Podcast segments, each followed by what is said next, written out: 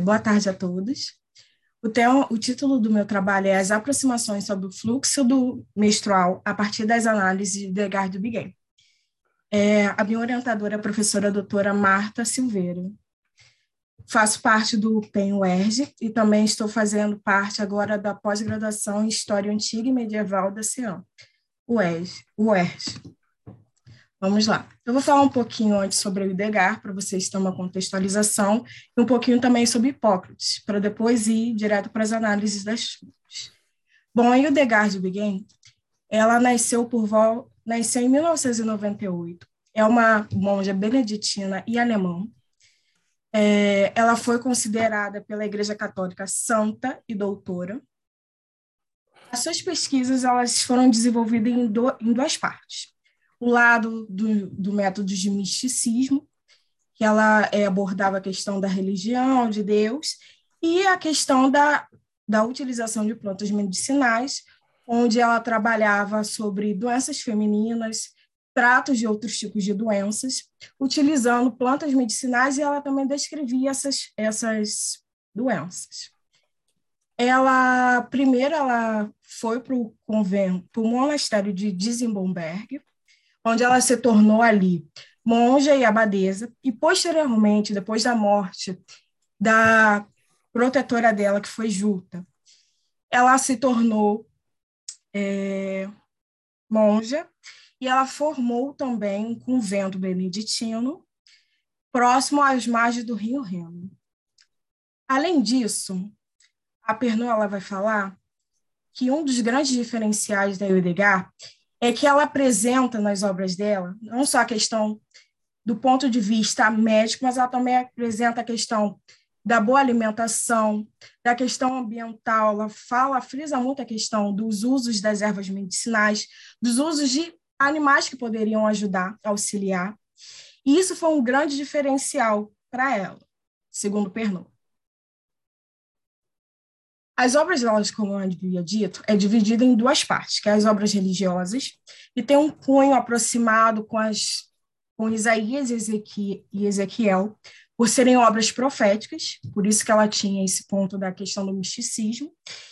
As obras delas foram formadas em uma trilogia, as obras religiosas dela, que é Conhece os Caminhos do Senhor, o livro dos métodos da vida, e o livro que ficou que é considerado a obra-prima teológica, que seria livros das obras divinas. E a parte dos livros científicos dela ficou dividida em duas partes, conhecido como os dois tratados, que é Física e Causa e Cura. Eu vou falar, abordar sobre causa e cura. A Santucci, ela ressalta que também dois pontos principais nas obras dela são a questão das substâncias do corpo humano, que ela trabalhou. Ela trabalhou sobre doenças mentais e ela não considerava que as doenças mentais ela provinham de uma demonização, muito pelo contrário, elas eram razões físicas e não eram possessões demoníacas e por isso deveriam ser tratadas. Como ela também é, abordava sobre a questão da circulação do sangue do corpo e também abordava a questão da astronomia. Outro ponto importante para se falar da Eudegard é a questão é, do monastério, que foi muito importante para ela, e a questão dos usos das ervas. Como nos monastérios beneditinos tinha, é, eles visavam muito essas questões de ter um jardim, e ali eles plantavam ervas e alimentos, então ela tinha esse contato direto, e ela acabou conhecendo muito dessas ervas. E outro ponto importante da ordem beneditina é que eles tinham um conteúdo de uma biblioteca muito vasto, de tratados de Hipócrates e Galeno, que eram os únicos que eles consideravam naquela época que poderiam tratar e abordar sobre medicina, além também deles serem muito preocupados com a questão da saúde. Para eles, a saúde era deveria ser tratado, mas não separadamente. É, as doenças elas estariam ligadas diretamente com a alma. Então, para se ter uma cura completa, deveria se tratar da alma e, da, e do, do corpo físico. Caso contrário, nada seria feito. Outro ponto importante também a ser destacado da ordem beneditina é a questão das aulas que se tinham dentro dos, dos monastérios. É, e dessas aulas tinham aulas que era só para nobres, ricos e monges e pobres, e aulas também das enfermarias. E eles também tinham muita essa relação de tratar algumas enfermidades com banhos. Hum, vamos lá. Agora eu vou falar um pouquinho sobre Hipócrates e Galeno, porque a Idegar ela bebe muito sobre eles. Quem foi Hipócrates? Hipócrates ele adquiriu o seu saber a partir do, do trabalho do seu pai e do seu avô. Ambos eles eram médicos da ilha de Cós. Ele, Hipócrates também estudou na, na escola de Cós, já que a sua família tinha essa ligação direta com a medicina e trabalhava muito tempo com essa questão da saúde, ele continuou perpetuando. É, ele recebeu uma educação grega e uma formação médica. Além disso, seus estudos eles eram voltados para a questão da filosofia natural e anatômica. Ele também era muito preocupado com a questão da, da alimentação. Ele achava que um ponto principal é, era a questão de ter uma boa alimentação. Então, ele falava muito a questão do vinho e do pão em alguns dos seus tratados, que para ele era fundamental. Como também ele criou é, a teoria que foi ampliada por Galeno. Quem foi Galeno? Galeno ele nasceu em Pérgamo, na Ásia Menor, atualmente ela é conhecida como Turquia. É, em um período onde, onde a região onde ele habitava era um grande centro médico. Então, os estudos deles foram muito voltados às questões estoicas e platônicas, que foram funda que fundamentaram, como também ele se pegou muito nas questões de Hipócrates, e além disso ele acrescentou a teoria moral e os tipos constitucionais. Hum, vamos lá. Uh, Green ela fala que os ensinamentos tanto de Hipócrates como de Galeno se baseiam em dois, em quatro elementos, que é a questão do quente, frio, úmido e seco, como também a questão dos fluidos corporais, que seria o sangue, o catarro, a bile vermelha e a bile negra, e os temperamentos humanos, estariam relacionados, que seriam o cólero, o sanguíneo, o fromático e o melancólico. Como a gente pode ver aqui na tabela da teoria dos humores, Aqui tem o quê? Os elementos, que seriam ar, fogo, terra e água, as qualidades, que seria a questão do quente, do úmido, os humores, que são as bilis, o sangue, as idades, que foi um incremento do galeno, as estações também, que foi um incremento dele, e a temperatura, o temperamento, que seria o sanguíneo, o freumático, que era da onde eles se baseavam. Além disso, eles, eles constituíram tipos constitucionais. Nessa tabela aqui, a gente pode perceber que, além da questão do, dos temperamentos, ele utilizava características físicas e psicológicas que estarão relacionadas a algumas doenças que serão mais comuns para essas pessoas em determinadas estações. Por exemplo, fleumático ou pituoso. A característica geralmente dessas pessoas seriam gordo, corpo úmido e macio, serão uma pessoa tranquila e distraída ou preguiçosa. As, as doenças mais comuns para esses tipos de pessoas seriam diarreias, calafrios, febres invernais, hemorroidas, hemorragias nas mulheres, esterilidade, aborto, asma e epilepsia. Geralmente, esse tipo de doença acontecia no inverno. As fontes que eu utilizei foi o livro Causas e Curas e o livro Aforismos de Hipócrates. E aqui algumas concepções sobre a menstruação, que tanto Hipócrates como Hildegard tinham. Aqui, é, Hipócrates vai falar é, no seu manuscrito. Em uma mulher cujos menstruos se suspenderam, é bom sinal correr o sangue pelo nariz. Quando os menstruos têm uma má cor ou são irregulares, anunciam que a mulher deve ser purgada. Para fazer a menstruação de uma mulher, aplicar nas mamas ventosas tão grandes quanto for possível. No fluxo das mulheres, o mal se aparece confusões ou lipotímias. Lipotímias seriam desmaios. Caso a mulher desmaiasse ou tivesse convulsões, isso seria um mau sinal para o fluxo dela. Então, daí deveria se fazer um tratamento para parar esse, esse fluxo menstrual dela, porque ela provavelmente poderia morrer. Analisando aqui sobre a questão da retenção da menstruação, no Tratado de Hildegard de Aqui ela fala: nas mulheres, após os 50 anos, a menstruação desaparece, exceto naquelas que são tão saudáveis e fortes, perduram até 70 anos. Mais tarde, como o sangue não flui como antes, sua carne engorda até os 70 anos, pois então não é enfraquecida pela menstruação. Depois dos, an dos, dos anos 70, dos 70 anos, sua carne e seu sangue enfraquecem sua pele se contribui e surgem rugas. Elas estão enfraquecidas e precisam ser ajudadas com mais frequência com comida e bebida, como crianças, visto que estão privadas de sangue e carne. Elas são mais fracas do que os homens, pois essa miséria da velhice atinge os homens na casa dos 80. Nesse fragmento aqui, ela não só fala sobre a questão da retenção menstrual, como ela fala do envelhecimento da mulher, ela fala do momento em que a mulher ela está é, passando do ciclo menstrual. É... Ai, perdi a palavra agora. Ai, esqueci. Ai, gente, na ponta da língua. Mas, enfim, ela utiliza aqui a questão da comida e bebida, que seria muito importante.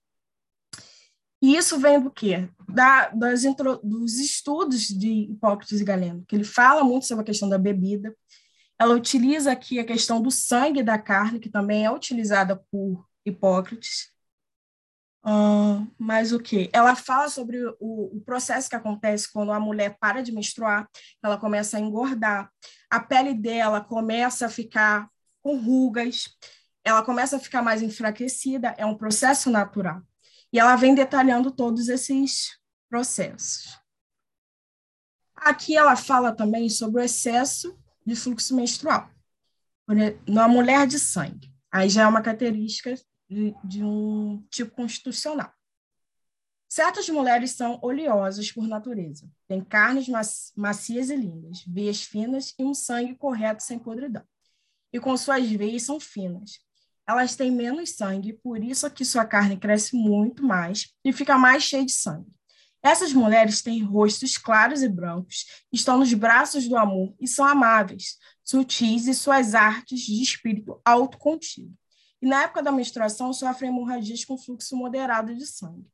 A habitação de sua, seu ventre está firmemente assentado para dar à luz, para o qual são férteis e podem conceber com a semente, com a semente do homem. Então, aqui ela não só usou o tipo constitucional, como ela caracterizou essa mulher, falou que o tipo é, de fluxo menstrual dela seria mais moderado por, pela questão do tipo constitucional dela. Ela falou que ela é uma mulher que ela tem um pouco mais de sangue e ela tem mais facilidade de ter filho, porque ela é mais fértil. Já a mulher freumática, a carne dela já não cresce muito. As veias delas têm uma tendência a ser mais grossa, seu sangue é bastante saudável e esbranquiçado, com algum veneno, e por isso que fica branco. Eles têm um rosto severo, cor enegrecida, são fortes, úteis e têm um certo espírito viril. Durante a menstruação, não apresentam secreções sanguíneas muito escassas ou abundantes, mas moderadas e por terem veias grossas, são muito férteis e concebem facilmente crianças, já que seu útero e todos os seus órgãos internos também estão bem colocados. Elas atraem os homens que vêm depois, que vêm de, depois deles e os amam. Então, aqui a gente percebe que a mulher traumática, ela tem, ela consegue atrair o homem com facilidade, os órgãos dela estão todos bem colocados, e ela também tem uma, uma menstruação moderada. A Edgar ela também acreditava que quando a mulher ela ficava grávida, ela recolhia para si a menstruação e esses fluxos passavam para o feto. Aí quando o feto ele passava a ter carne, osso e recebia um movimento de um espírito vital, que seria quando ele teria a alma dele, a mulher começaria, esse sangue começaria a, a ser produzido o leite. Seria a explicação dela.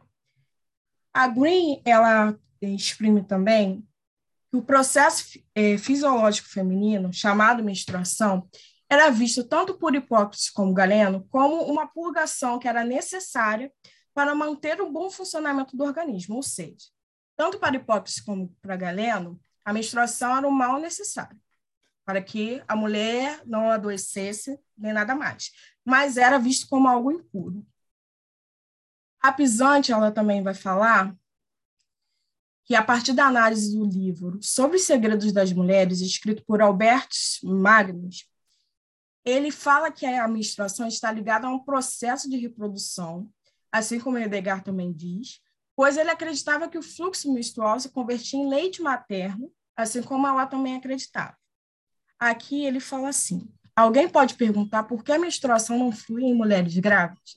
Resposta é que a menstruação é convertida no interior em alguma coisa. Para tanto, o texto diz que duas veias vão do útero para os seios. Então, o fluxo menstrual é transferido para os seios, onde ele é cozido e é adquirido a forma de leite, e retorna pelas veias para nutrir o feto da mãe. Aristóteles, segundo Matos, é, via a menstruação de forma negativa também. Ele considerava que a menstruação provinha de um sangue puro e que é, é, esse sangue ele precisava ser dissipado. Por isso que ocorria a menstruação. Ele também acreditava nessa questão. Já Edgar, ela apresenta uma nova visão sobre a menstruação. Que não é a questão de ser impuro, é um processo biológico da mulher que, que, que, é o natural da mulher. E que quando isso acaba, a mulher ela vai começar a ter um outro processo, onde vai se mudar o corpo feminino da mulher, vai se mudar, é, vai ter rugas, a mulher geralmente vai engordar, ela vai ficar mais enfraquecida, ela precisa ter um cuidado maior, precisa se alimentar. Então, ela vem com esse novo, com essa nova questão. Minhas conclusões parciais é que a Hildegard Bingen ela apresenta algumas características acerca da forma de como ela compreendia as especificidades em relação ao corpo humano, especificamente o corpo feminino, identificando a questão da menstruação. Podemos também perceber que, através do seu escrito, como Hildegard tem a afinidade e utiliza a teoria dos humores em suas análises, e como também percebe a importância das práticas da medicina hipocrática em seus diagnósticos e como eles auxiliam na condução do seu tratamento. Do mesmo modo que, a partir de seu escrito, Idegar dá ciência da importância que o discurso médico, por ela produzido, alcançou na sociedade, levando em consideração o mundo que nela expressa. Algumas discussões que estão em andamento da minha pesquisa é acerca da menstruação. Atualmente, em conformidade com os registros, caso haja, como eles já dialogam e como seus escritos são apresentados para os estudantes de medicina. Bom, é isso. Essa aqui é minha bibliografia. Obrigada. Muito obrigada, Amanda, pela sua apresentação. Obrigada por ter cumprido aí o nosso tempo. Não sei se você conseguiu ver, você conseguiu ver a mãozinha levantada? Não. Pois é, eu acho que não vai dar certo isso porque não vão conseguir perceber, né? Eu vou mandar uma mensagem, então, que eu acho que pode ser que funcione melhor. É, de todo modo, agora eu vou chamar para a segunda apresentação Andressa Rocha Lima, com a apresentação de título As Contribuições de Trótula de Salerno para a Saúde e Aparência das Mulheres Medievais, século XI e XII. Bem-vinda, Andressa. Todo mundo me escuta? Tranquilo. Tranquilo. Deixa eu tentar compartilhar aqui para a gente iniciar.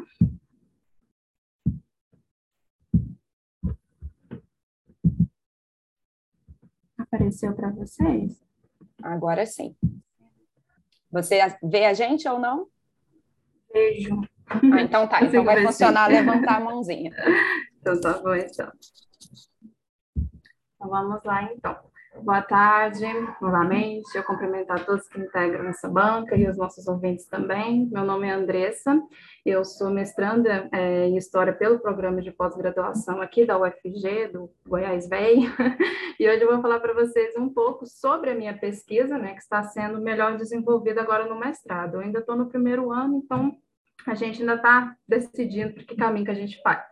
Então, logo a minha proposta de comunicação hoje, né, como o próprio título já sugere, eu procuro apresentar as principais contribuições para a saúde e a aparência das mulheres medievais, né, a partir da análise de receitas é, de um escrito salernitano datado dos séculos XI e XII, de Cures Mulher, que é atribuída a uma das figuras enigmáticas, mais enigmáticas da sociedade medieval, né, que é a Trótula de Salerno Então, sendo assim, o recorte espaço-temporal dessa pesquisa é a cidade de Salerno, no sul da Península Itálica, entre os séculos XI e XII, que é o período em que se corresponde à possível atuação e vivência da trótula, né, a confecção do tratado médico, e também, sobretudo, o auge da escola, é, o auge da escola médica de Salerno e, em consequência, da medicina salernitana, né, que a partir ali do século XI é, ela ganhou proporções maiores, né, a partir do século XI, quando tratadistas salernitanos começaram a compor novos textos a partir do contato que tiveram da série de traduções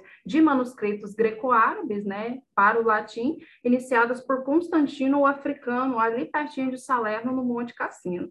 Então, dentre os gêneros da literatura médica medieval, a gente pode compreender, né, a minha fonte, como um tratado ginecológico. Ele é composto ali por uma introdução e mais 76 capítulos, e esses capítulos eles abordam assuntos referentes tanto à ginecologia, à obstetrícia e também à cosmética. Então, sob a autoria de Trótula, também é atestado mais outros, mais outros dois manuais, né? São eles, de Liber de Sintomatibus Leornato Mulierum, que em conjunto com De Cures Mulierum, eles formam o conjunto Trótula, né, o famoso conjunto Trótula. E esse conjunto ele foi muito popular né, em sua contemporaneidade e circulou ali por toda a Europa durante é, até o século XIV. Eles foram escritos primeiramente em latim e mais tardiamente eles foram traduzidos também para as várias línguas é, vernaculares inaugurando assim né, a medicina como área de saber especializado, né, e se constitui ali a partir do século XII como fonte primordial. Né, como Dá licença, principal. Andressa. Foi.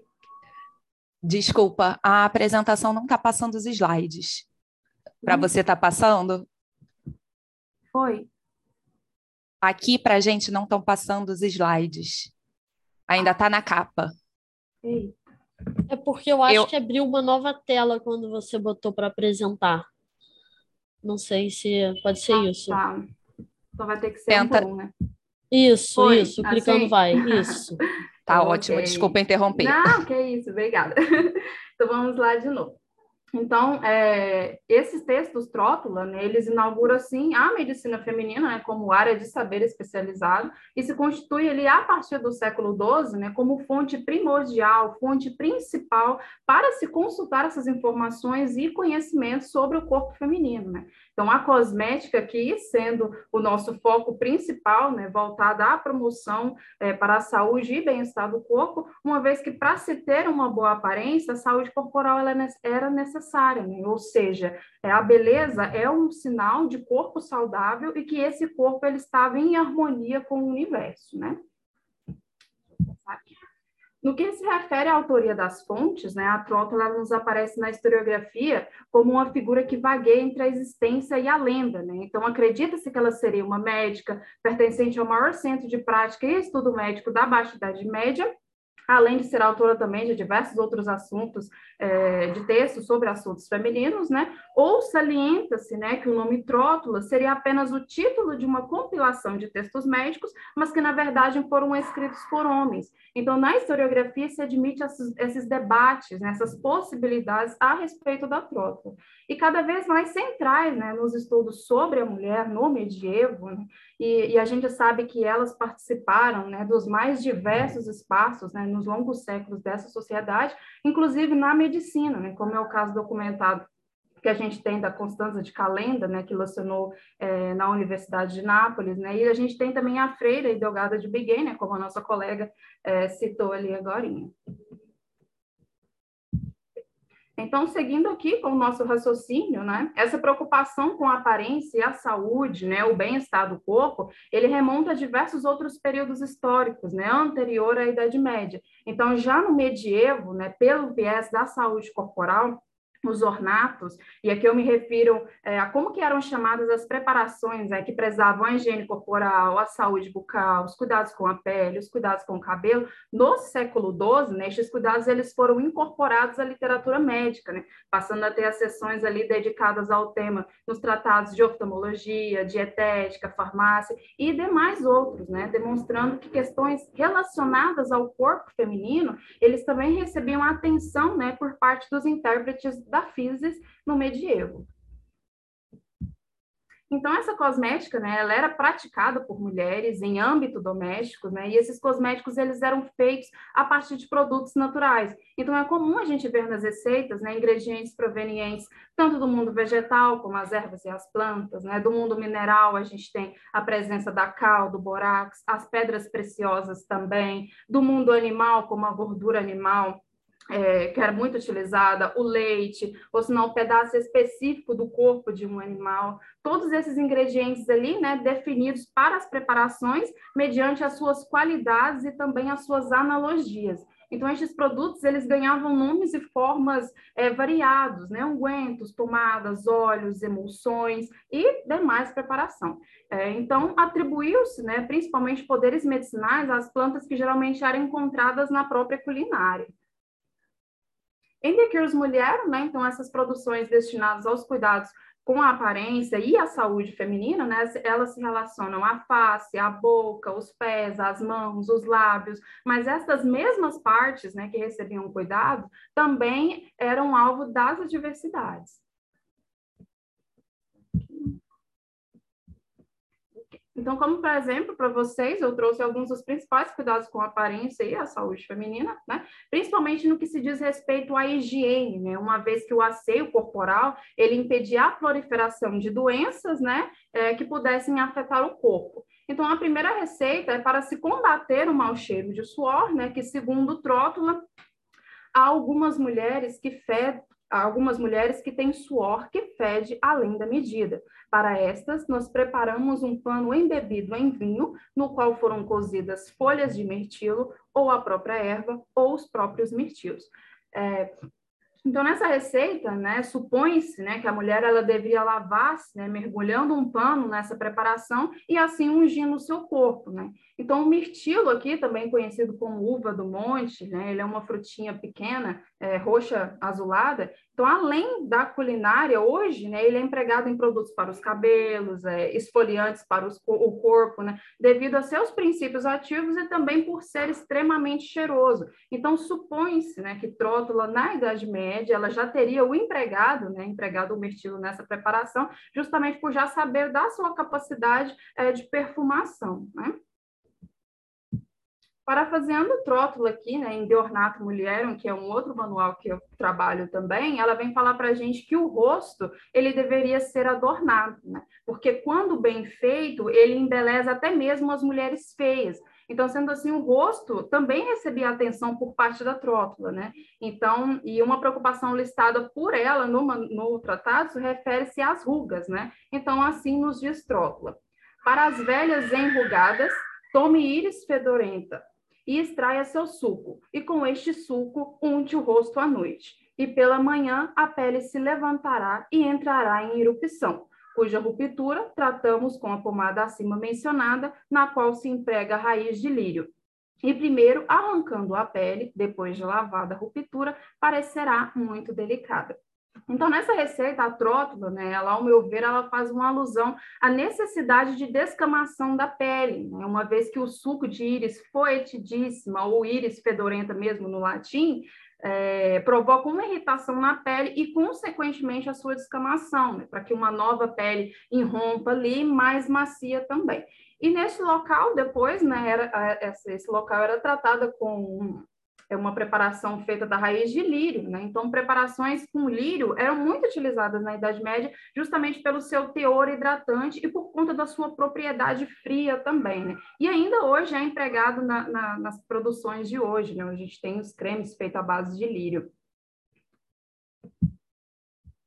É, as fissuras labiais, elas também recebiam atenção por parte da trótula, né? E ela vem nos dizer que essas duas se davam, é, é, que as fissuras elas se davam por duas causas, né? A primeira, ela vem falar que é, é, pela interferência dos elementos externos à natureza no corpo humano, né? Tais como o vento e o ar também, e são tratadas untando os lábios com mel ou colofônia, né? Que colofônia, que no caso é uma resina. E a segunda causa, segundo Trótula, né, há algumas mulheres que sofrem de fissuras nos lábios, e isto por causa dos abraços excessivos de seus amantes e seus beijos com os lábios roçando entre eles, pois de manhã seus lábios estão rachados, secos pelo calor. tratamos essas mulheres com uma pomada feita de plântago ou com um unguento feito de lírio. Então, na Idade Média, as fissuras labiais, elas são entendidas, né, são compreendidas como uma enfermidade. Então, para a enfermidade, a gente entende tudo aquilo que perturbasse o equilíbrio corporal, né, o equilíbrio natural do corpo. Então, é, algumas das principais teorias médicas vigentes na época, elas também perpassam essas receitas de cosmética. Então, assim, a gente tem a presença principalmente da filosofia natural, né, advinda do aristotelismo ali, que compreende o ser humano como um ser conectado ao universo, né? Ou seja, o meio, ele poderia influenciar na saúde do corpo e poderia me causar as enfermidades. Então, sendo assim, né, a doença é considerada uma coisa contra a natureza assim também como o desequilíbrio entre os quatro humores, né? Ou seja, o sangue, a fleuma, a bilis negra, a bilis amarela, né? Que, que constituem o meu corpo, assim como prevê a teoria moral, né? Eles também poderiam me causar as doenças. Então, seguindo assim, né, os preceitos médicos, né, de grandes autoridades antigas, como Hipócrates e Galeno, né, sendo as fissuras labiais consideradas uma enfermidade quente, né, neste caso, então, causada ali pelo beijo quente do parceiro, né, que ressecou com o seu calor os lábios da amada, né, então, com base na teoria moral e recorrendo ao uso dos contrários também, deveria se prescrever uma pomada que contivesse ingredientes frios, né, ou seja, em qualidades opostas à da enfermidade, né? É, como o plântago e o lírio. Então, na Idade Média, se tinha essa ideia de que os opostos, eles poderiam curar.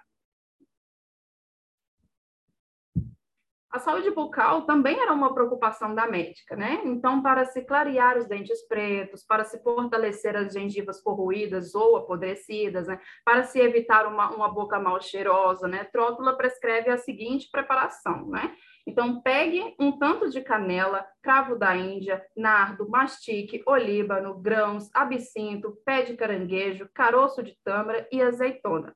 Moa todos estes e reduza-os a um pó. Friccione, então, nos lugares afetados. Então, geralmente essas misturas nos dentes, né, elas eram passadas com o auxílio de um, um pano de linho, né, que fazia é, como se fosse o papel, o papel da escova hoje em dia. Então, ao prescrever esse medicamento, né, a trótula é, é evidente a sua preocupação né, em realçar a beleza dentária, né, buscando devolver é, aos dentes né, a, a, brancura, mas ao mesmo tempo ela visava cuidar da saúde bucal, né, evitando os demais males ali. Então, nessa receita, pelo menos o mau cheiro da boca ela iria combater, né, porque emprega especiarias aromáticas, né, como a canela, o cravo e o nardo também. E além destes cuidados listados, né, se tem muitos outros, né, como para aspereza e clareamento do rosto, para se ter as bochechas vermelhas, para remover a vermelhidão excessiva, para remoção de vermes, para cuidados com os pés e com as mãos, né, para sardas indesejadas. Então, se tem muitas outras preparações. E então a conclusão que a gente chega, né, que se pode tirar até então, é que The Cures Mulherum ele se torna uma fonte rica para a gente poder compreender nessas né, práticas médicas no medievo que estavam voltadas à resolução de assuntos femininos, né? Então a cosmética de trótula, ela é uma cosmética reparativa, né, e muitas das vezes também preventiva no combate aos desconfortos e também às doenças. Então assim os tratados trótula, eles induziam a confecção de receitas em âmbito doméstico, que era considerado um espaço feminino, né? Uma vez que essas próprias mulheres, elas passam a conhecer não somente as propriedades das plantas, né? Mas também de como utilizá-las ali na fabricação de medicamentos ou para simplesmente atender às suas necessidades estéticas. E é isso, espero que eu tenha me feito entender. Andressa, muito obrigada pela sua apresentação, obrigada por cumprir o tempo. Deixa eu abaixar minha mãozinha aqui. Foi ótimo. Me parece que esse Pedro que está aqui é o Pedro que nós estamos aguardando. É... Oi, sou eu mesmo. Pronto. Seja bem-vindo, Pedro. Pode fazer a sua apresentação. Depressões acerca das práticas de cuidados com a saúde em Paris, séculos 13 e 14. Você tem slides? É, então, deixa eu te perguntar como é que eu faço aqui. Então, é, monitores, se eu fizer alguma orientação aqui equivocada, me ajudem, por favor.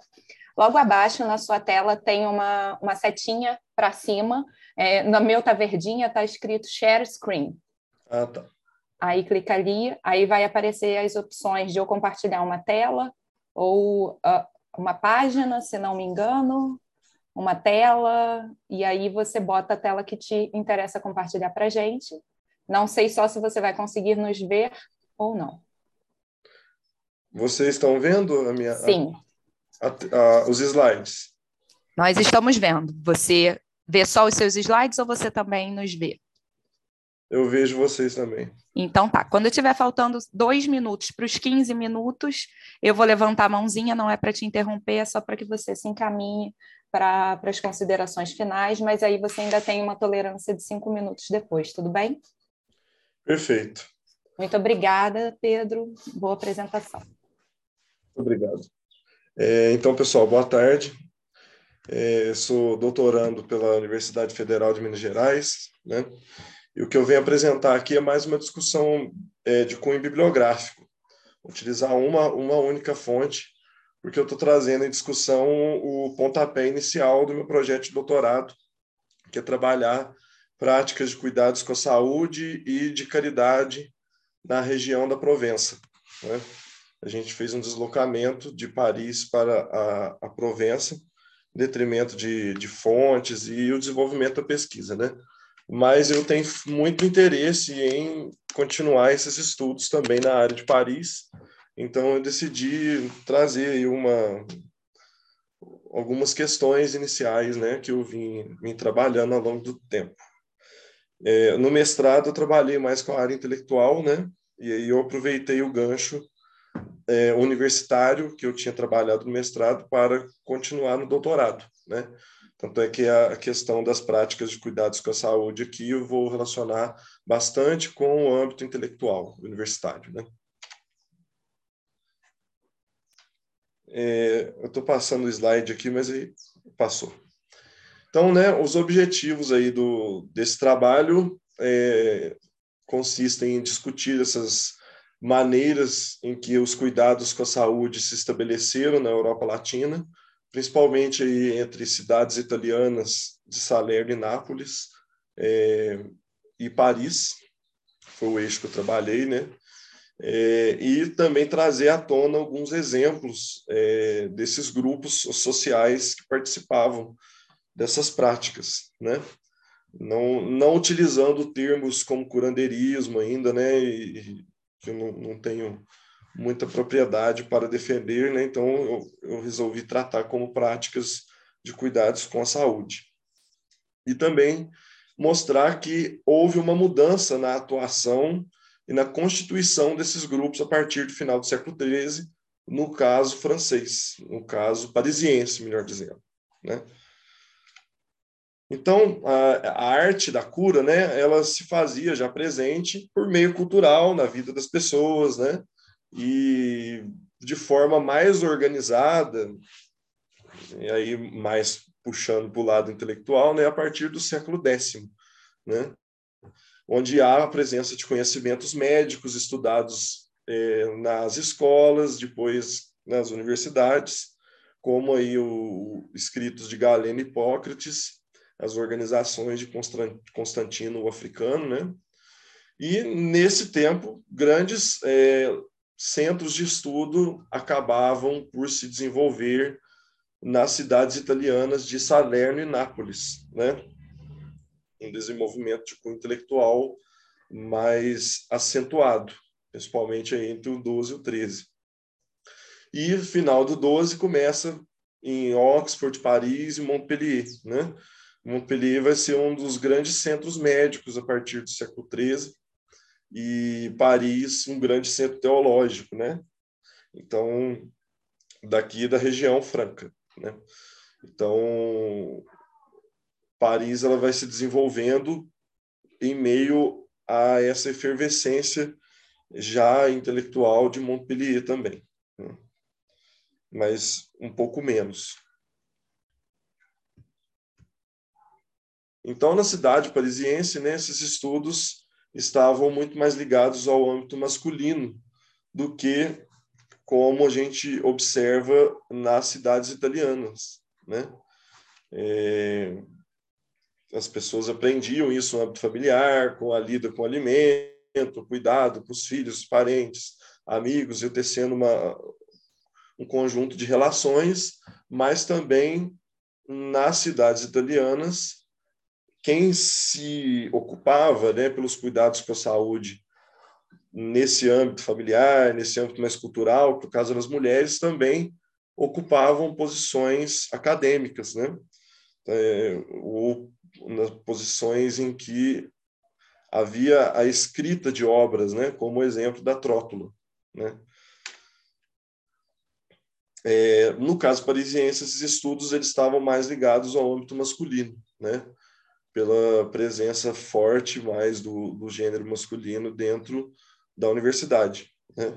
E o que elas aprendiam, então, se ligava ou ao que era passado em casa, ou que se passava né, historicamente dentro de casa, é, ou também no âmbito hospitalar, que é o, o nicho aí em que a presença das freiras religiosas, né? E da atuação delas como enfermeiras. Então, a atuação no campo da saúde, de maneira institucional, ela se dava de maneira subordinada ao médico, ao o, que detinha a chancela institucional para aplicação dos cuidados com a saúde. Né? Já caminhava já nesse sentido. E a partir dessa difusão, dessa consolidação desse conhecimento médico e dos outros conhecimentos também, né? A coisa foi se afunilando, foi se especificando e é, é, é difícil dizer, mas é, é, um momento em que a educação, que a saúde são faculdades que eram restritas a determinados grupos sociais. Não é uma coisa que todos deveriam saber, que todos poderiam saber, né? Ou, ou deveriam, melhor dizendo, não é uma coisa que todo mundo deveria saber, como hoje, né? A gente aprende a ler e escrever, a educação é um valor público, né? Então, são outros valores, outras questões. E a institucionalização na questão do estudo da medicina, ela ocorre ali em Paris por volta de 1150, já meados do século XII, né? E a partir da segunda metade do século XIII acontece uma nova mudança, em que há necessidade de expedição de licenças para o exercício de práticas de cuidados com a saúde. Então, o paciente só pode ser atendido pelo médico a partir de então né? Médico formado na medicina, com faculdade de medicina, com um título de bacharel, com licença expedida, né, para poder atuar na área. Isso não quer dizer que há um controle, né? Isso quer dizer que há uma documentação regulamentando, né? E né, depois aí de, de, desse, dessa questão, há no século XIV casos de condenação por prática ilícita. Né? Então, a partir do momento em que há uma, uma, um, um maior, uma maior ligação com a institucionalidade, com as propostas, né? porque você estuda medicina, mas tem a teologia junto, tem a, a, o engendramento da razão social da existência de determinada profissão, né? Então, tendo, tendo em vista todo esse estar por trás da profissão de médico, né? As práticas culturalmente desenvolvidas, elas foram sendo concomitantemente marginalizadas, né?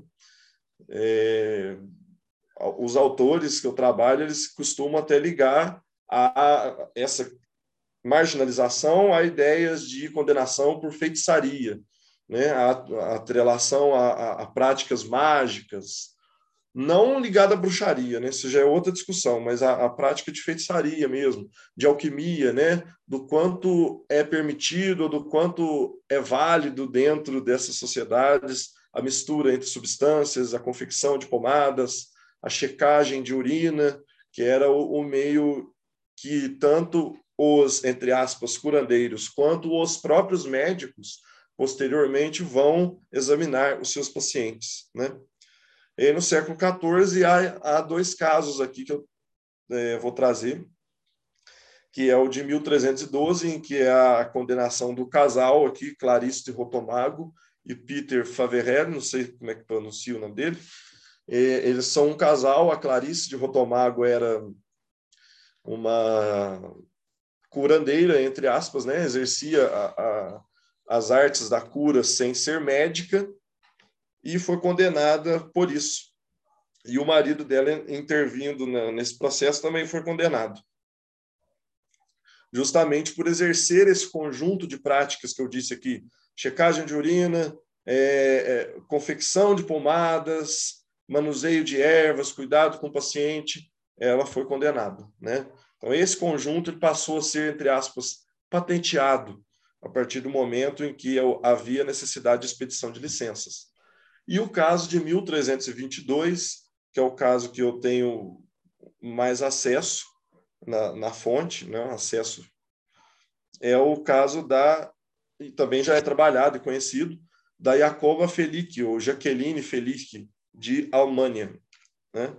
A Jaqueline ela foi acusada também de exercer ilicitamente, assim como a Clarice ela foi excomungada. Há também uh, discussões se elas foram só avisadas de que se forem fossem pegas seriam excomungadas, mas também há acusação de excomunhão por exercer essas práticas aí que eu listei de maneira ilícita, é, fornecer bebidas, analisar a urina, né? E uma outra coisa, né, que entrava junto e que ligava mais uh, ainda essa, esse processo de marginalização com algo intervencionista ou com algo mágico, né? com algo alquímico, que é a frase que a Jacoba ou Jaqueline recitava para os seus pacientes é, quando ela ia curá-los, que é essa, né? Ego vos sanabo, ou eu os curarei, né? Ou como traduziu o autor, eu os curarei se Deus quiser e se crerem em mim, né? Então, no processo que é discutido pelo Minkowski, ele vai elucidar bem, né, que há um significado distinto da maneira como a Jaqueline queria colocar essa frase e como ela foi compreendida no processo, né? É, como se ela se colocasse ou tivesse colocado como uma intermediadora entre a cura divina, entre a cura que procede da ação benevolente de Deus e a pessoa que estava para ser curada. Né? Então não era simplesmente um ato profissional, né, o que eles estavam querendo dizer.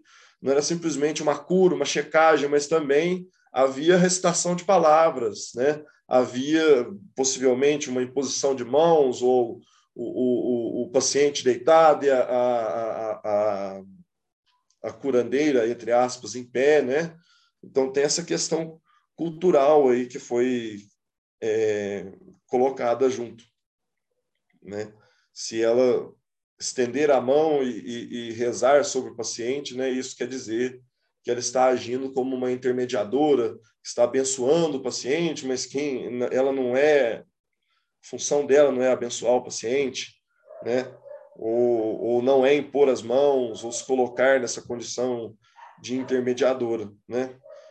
A visão da Jaqueline, ela se colocava como a intermediadora entre a cura e o paciente. Não havia um elo divino, não havia um, a, a, cura enquanto uma entidade sobrenatural. A cura era um conjunto né, de ações, checagem de urina, produção de remédios, né, é, o cuidado com o paciente. Mas, enfim, então essa, essa, esse conjunto, né, tudo, e essa confiança, alguns autores vão dizer, voltando aqui, né, vão dizer que havia uma confiança quando ela dizia essa frase, né, estava sendo criada entre ela e o paciente, para que ele pudesse aceitar ser cuidado, né, no caso, é quase que um, um, ritual isso, né? A popularidade, então, ela era uma condição para a existência dessa prática é, de cuidado com a saúde fora do domínio profissional, né? Justamente porque as pessoas não vão ser atendidas é, por qualquer pessoa, né? Não é qualquer pessoa que vai se colocar dentro também desse, desse conjunto, né? De ação, né? Pessoa que vai agir aí no, na arte da cura e, e, sem necessariamente se envolver com o âmbito profissional, né? E alguns autores listam que essa confiança se formava justamente nessa recitação de palavras, nesse momento que conferia uma certa seriedade ali, né, no tratamento. E muitas buscavam, e muitos também, né, buscavam essa popularidade, nesta popularidade, o, o, a conseguir renda, né? Eles viverem dessas práticas, né? Poderem obter renda. E isso tornava aí a possibilidade mais visível dessas pessoas alcançarem uma posição de destaque, né? serem assim conhecidas assim como o bacharel de medicina, e oferecerem também a possibilidade de tratarem as pessoas pobres, que não tinham condição de pagar aí uma consulta médica, por exemplo. Então, né, para concluir aqui a apresentação, as práticas aí de cuidados com a saúde e quem as praticava sofriam transformações na cidade de Paris entre o final do 13 e o desenrolar do século 14, justamente por causa desse processo de profissionalização de práticas culturalmente desenvolvidas ou que historicamente foram sendo ensinadas e, e compreendidas, né, dentro do, do âmbito intelectual. E é uma, especi uma especialização que vilipendiava essa construção cultural dos saberes da cura, né, tornando esses saberes marginais, saberes passíveis de serem associados à feitiçaria, né, de, de serem condenados e não entrarem para a lista né, de tratamento, enquanto tratamento médico. Né, como se só o médico poderia exercer aquela, aquela determinada prática, senão você era um feiticeiro, era um alquimista. Né? Não estava servindo às, pro, às proposições sociais, a razão social da, da existência dessa profissão, né? Então é isso, pessoal. Aí eu deixei aqui algumas referências, né? E também a fonte onde é trabalhada a questão do licenciamento médico e do processo aí contra a Jaqueline. Muito obrigado. Muito obrigada, Pedro, pela sua apresentação, pelo comprometimento com o tempo. E agora vou. Agora, como é que eu saio aqui? Desculpa. Lá em cima é, aparece uma tirinha verde escrito You are viewing. Não, essa é a minha parte. Você tem que uh, cancelar. Alguém... É uma parte que vem escrito short. Isso. Ah, aqui. Pois é. obrigada aí, obrigada pelo auxílio. Imagina, é... eu que agradeço. Agora vou chamar a Vanessa de Mendonça Rodrigues, que já está aqui com a gente. Oi, já estou aqui. Com o título de apresentação Enterramentos ad Sanctus, Continuidades e Rupturas nos Espaços Funerários Cristãos na Antiguidade Tardia. Você vê a gente, Vanessa? É, deixa eu só tirar aqui, eu, como eu botei para compartilhar, entrou em tela cheia. Não, peraí, Sim. calma. Tô calma. Não, é eu, eu, eu tô falando pro... comigo, porque não tem eu, problema, eu... que senão eu te mando uma mensagem quando eu estiver chegando próximo. Eu e o Zoom, nós, nós temos assim, um histórico complicado, sabe? Fica tranquila. Se não conseguir nos ver, aí não vê a mãozinha, eu te aviso por mensagem, não tem problema nenhum. Tá. Eu, eu tô vendo vocês. Vocês estão vendo minha apresentação cheia? Sim. Não. Não, não, não. não. Cheia não. Só que já tá no Juliano, o apóstata. Isso. Agora sim. Vocês estão vendo bem agora? Sim, sim, perfeito. Sim. Boa apresentação, Vanessa. Tá ok, muito obrigada, gente. Então, é, eu peço desculpas porque agora está passando um, um, monte de crianças pela rua voltando de algum jogo de futebol e, enfim, coisas que acontecem. Mas na nossa apresentação, eu pretendo apresentar uma parte da minha pesquisa de doutorado. A minha pesquisa de doutorado completa, ela se debruça sobre o conjunto de epitáfios das basílicas de São Pedro e de São Paulo, em Roma, que fazem parte de um processo de reorganização e ocupação dos espaços suburbanos da cidade. E, em especial, nesse momento, eu gostaria de apresentar as reflexões iniciais sobre essa relação entre os espaços funerários e os cristãos, ou seja, a alteração na lógica dos espaços funerários e na lógica da ocupação do subúrbio da cidade, operada pelo cristianismo, sobretudo por por meio do culto aos mártires e santos. Então, de início, eu vou começar a partir da compreensão da lógica dos espaços, a ocupação dos espaços funerários na Roma Imperial pré-cristã. Então, de acordo com John, eu acho que é Patterson, no texto On the Margins of the City of Rome, a cidade de Roma possui como fronteiras não apenas as muralhas, mas ela possui de, quatro, de fato quatro tipos diferentes de fronteiras, que são as fronteiras físicas, as fronteiras econômicas, as fronteiras legais e as fronteiras rituais. São essas fronteiras rituais que nos interessam aqui especificamente. A fronteira ritual da cidade de Roma é a chamada Zona do Pomerium. Essa Zona do Pomerium é uma faixa de terra após os muros da cidade. Nessa faixa seria proibido enterrar ou queimar os defuntos. Na verdade, dentro da cidade, e né, além dessa faixa. Então, é uma faixa, digamos assim, de proteção, cinturão de proteção em torno dos muros da cidade, para que realmente o espaço da cidade não fosse maculado pela presença dos defuntos nem dos enterramentos. Além disso, outras atividades, como, por exemplo, o Exército, né, em tese, no início da República, o Exército não poderia entrar na cidade. Então, mas conforme a cidade crescia, esse período, esse perímetro precisou ser alterado isso não era uma coisa simples, né? Na prática, a alteração da zona do Pomero, a alteração dessas fronteiras rituais da cidade, elas equivaleriam à própria refundação da cidade. Então, por isso, poucos imperadores tiveram essa, essa prerrogativa. A morte constituía fonte de impureza para os romanos, e por isso deveria ficar fora desse limite. Então, como eu já disse, né, os mortos eles deveriam ser queimados ou inumados fora desses limites rituais da cidade. Só as crianças recém-nascidas é que podiam ser enterradas dentro desses limites, né, é, pelas ideias de desenvolvimento da alma. Crianças recém-nascidas e crianças pré-púberes não, não implicavam em poluição para a cidade. Essa ideia de poluição ela é muito complexa, porque tem muitos historiadores que vão trabalhar, principalmente o John Bodel, que é um que eu vou citar daqui a pouco, eles vão trabalhar com a ideia de que a, a, necessidade de enterrar os cadáveres, a necessidade de retirar os cadáveres da cidade, é uma necessidade prática. E, de fato, é uma necessidade prática. Né? A cidade de Roma é uma cidade, para os moldes da antiguidade, densamente povoada, você tem uma grande quantidade de pessoas falecendo por dia, falecendo por ano, e essas, essas pessoas precisam ter um destino sanitário. Mas além dessa preocupação sanitária, além dessa preocupação da higiene, você tem essa questão da ideia da poluição. E a gente não pode confundir poluição com nossas ideias contemporâneas de higiene.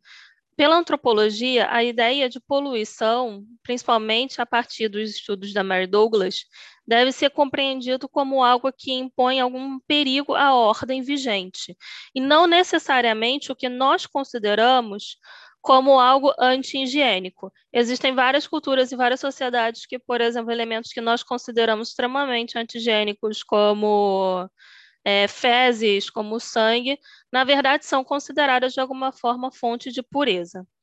O caso do cristianismo, ele é notadamente trabalhado pela Douglas quando ela vai falar que essas regras primitivas de impureza, né, que ela chama de primitivas, prestam atenção às circunstâncias materiais que acompanham os atos e julgam-nos por consequência bons ou maus.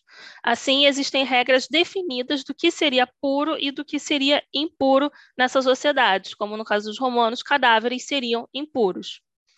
Só que, no caso do cristianismo, vou continuar lendo, né? É, nos cristãos, ao contrário, as prescrições relativas ao sagrado ignoram as circunstâncias materiais e os crentes julgam os atos em função dos motivos e do estado de espírito e do agente.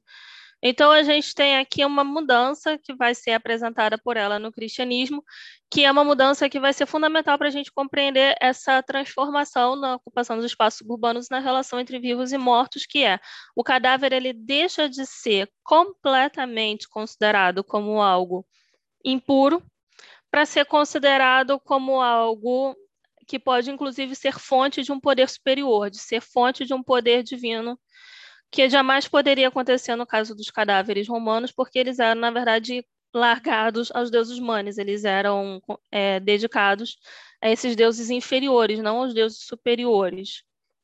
É, isso nos ajuda a compreender que, de um lado, né, se é necessário resolver o problema desse descarte dos cadáveres, desse descarte físico, por outro lado, a ideia da poluição, ela não reside apenas em uma sujeira, em um risco biológico. A ideia da poluição, ela reside principalmente no fato de que isso afetaria a comunicação com os deuses. Então, aqui eu trouxe um, um excerto do Juliano, apóstata, em que ele vai, diante de uma procissão cristã com o corpo do santo, ele vai dizer o seguinte: o transporte de cadáveres dos mortos por uma grande assembleia de pessoas em meio a densas multidões, manchando a paisagem de todos com visões de mau agouro dos mortos. Que dia tocado pelo. Eu não estou conseguindo ler aqui o restante dele, peraí. Pronto. Que dia tocado pelos mortos poderia ser bem afortunado? Como, depois de presenciar tais cerimônias, poderia qualquer um aproximar-se dos deuses e de seus templos? Então, a ideia que apresenta aqui, a ideia que Juliano está apresentando, é uma contraposição de sistemas de pensamento, uma contraposição de sistemas culturais de consideração, de, de interpretação do corpo morto, de interpretação do cadáver. Aqui ele não fala nenhuma questão higiênica, nenhuma questão de sujeira, nenhuma questão de risco biológico. O que assusta Juliano na presença do santo, na presença do cadáver do santo, é a impossibilidade, é, a, a, a, como isso vai afetar a relação dele com os deuses ou a própria fortuna, a própria sorte do dia, porque os romanos são extremamente supersticiosos. No entanto, essa ocupação dos subúrbios romanos, mesmo que você tenha essa ideia da poluição e de, um, de expulsar os mortos da cidade, essa ocupação dos subúrbios ela não se limita só aos mortos. Além dos mortos, você tem os profissionais que lidam com a morte, ou seja, são pessoas que estão permanentemente no estado de poluição e também são expulsos da cidade.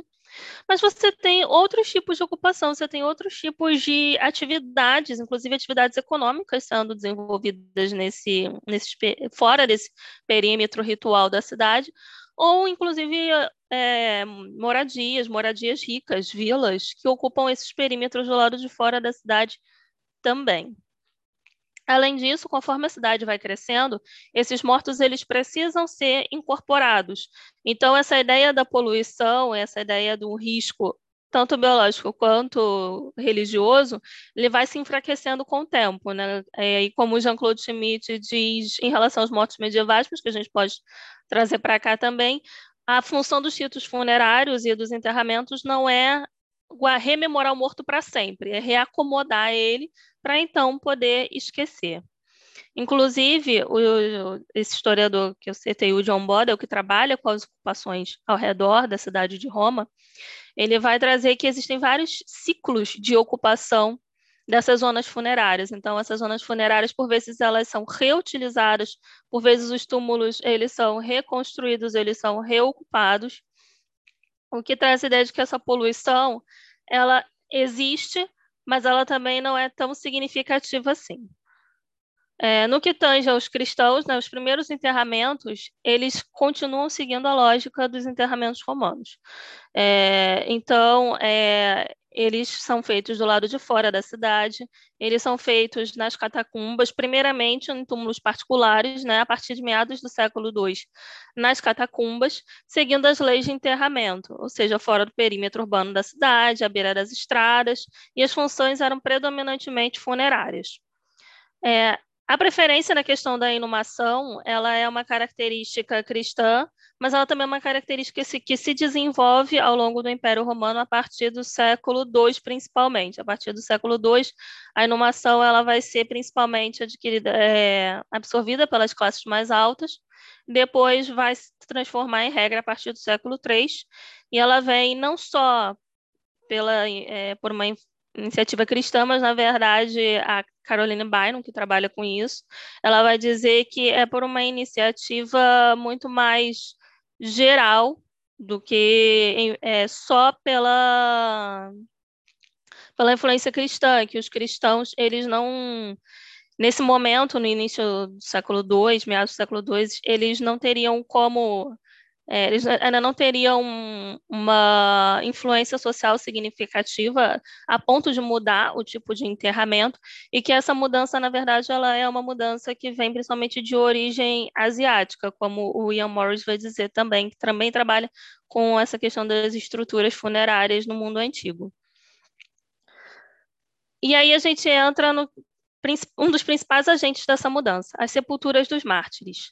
Né? As sepulturas dos mártires, elas começam a se tornar polo de devoção a partir da crença de que os mártires eles teriam acesso direto ao paraíso e a Deus, e por isso suas relíquias corporais passam a ser transmissores de poder e da glória divina para a terra, e os seus túmulos passam assim a ser zonas de irradiação do poder divino, ainda que cadáveres, né? E aí a gente traz essa noção dessa modificação da noção de poluição.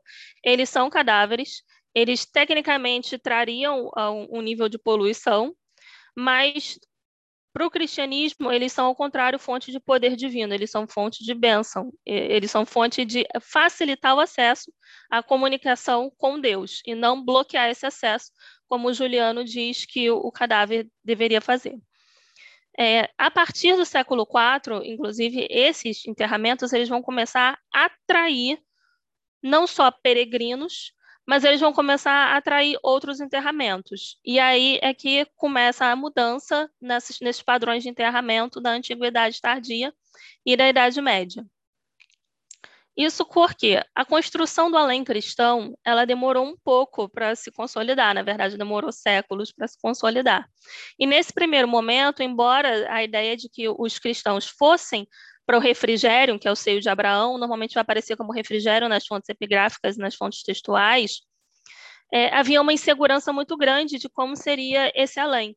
E isso a gente vê em vários textos, como no texto do Martírio de Perpétua e Felicidade, em que Perpétua vê o seu irmão morto, que é uma criança ainda em sofrimento, e depois de orar por ele, ele ah, consegue adentrar o paraíso.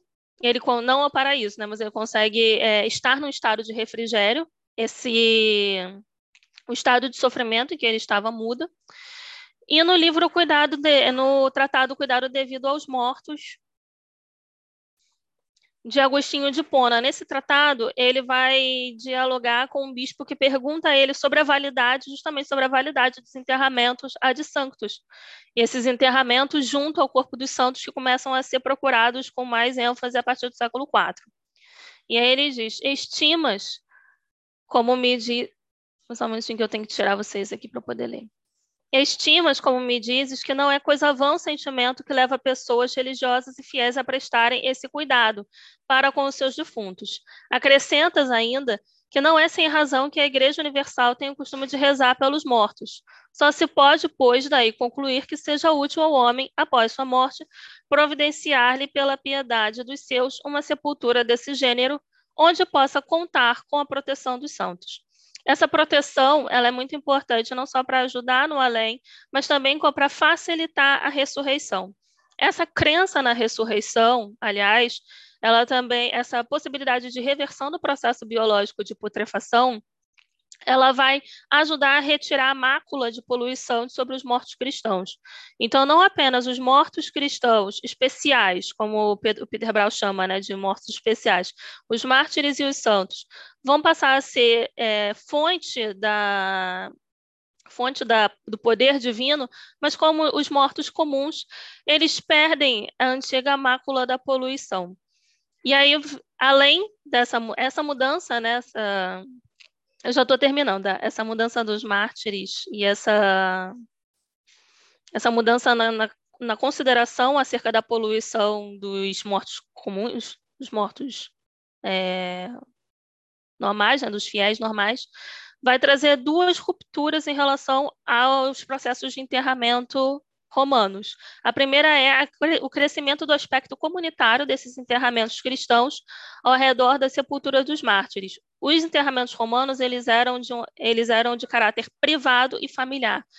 Os enterramentos cristãos eles passam a ser de aspecto comunitário. Então, essas zonas suburbanas romanas elas começam a se organizar em necrópolis em torno do, do, dos corpos dos mártires. Elas começam a se organizar em cemitérios comunitários. E a outra mudança, e talvez a principal mudança, a principal ruptura, é que esses centros de. Túmulos, esses túmulos dos mártires, eles se transformam em centros de devoção, em grandes centros de devoção que atraem não só peregrinos, mas que vão atrair a partir dos séculos 4, 5 e 6 os vivos para habitar em torno desses centros. Então, a gente tem principalmente em Roma a construção da Basílica sobre o túmulo de Pedro, da Basílica sobre o túmulo de Paulo, da Basílica Apostolorum, que fica na Via Ápia, que é dedicada aos dois apóstolos, e os, e os vivos passam a ser atraídos para as zonas extraurbanas, principalmente nessa época da Antiguidade Tardia, o centro de Roma ele vai ser um pouco mais esquecido, e as zonas de florescimento vão ser essas zonas extraurbanas, atraídas pelos corpos dos mártires, por essa potência divina dos corpos dos mártires. Embora essa tendência religiosa que a gente tratou aqui seja notada é, principalmente por historiadores da mentalidade, como Felipe Arrier, no livro O Homem Diante da Morte, a gente procura estudar isso agora, e para conclusão, agora finalizando, a partir principalmente do que defende o Ian Morris no livro é, Estruturas Funerárias na, na Cidade Antiga, de linkar isso não só com a questão religiosa, mas com uma mudança na estrutura social romana. Por quê? Em Roma, os funerais, eles são uma forma, não só em Roma, mas, enfim, os funerais de forma geral, eles são uma forma de reprodução da estrutura social e de recriação dessa estrutura. Então, a gente notou aqui que a gente falou sobre poluição e sobre crenças e sobre religiosidade, mas que muitas vezes essas explicações religiosas, elas não dão conta de notar essas mudanças estruturais e essas, essas mudanças geográficas, né, topográficas, na organização dos, é, dos núcleos funerários e dos núcleos urbanos. Essa proximidade entre núcleo urbano e núcleo funerário, que teoricamente se dá por conta da diminuição ou da aniquilação dessa ideia de poluição, mas também por um aspecto comunal e por um aspecto de reorganização da própria estrutura social e do posto social dos indivíduos, de como eles vão se colocar dentro dessa nova organização, dessa nova proposta que a Antiguidade Tardia traz. É, eu teria mais coisas para falar, mas eu não vou me alongar mais. Mas a ideia é essa: a ideia é passar dessa ideia, das ideias religiosas, para analisar como as estruturas sociais são modificadas e são reproduzidas nesse novo contexto de ocupação funerária. Obrigada, Vanessa. Agora, eu preciso retomar o Zoom. Só um minuto. E o pior é que para mim aparece de outra forma. Eu não sei te dizer como que você volta. Alguém não, explicou o Pedro. Foi, foi. Foi. foi. Obrigada, Vanessa, inclusive com comprometimento com o tempo também.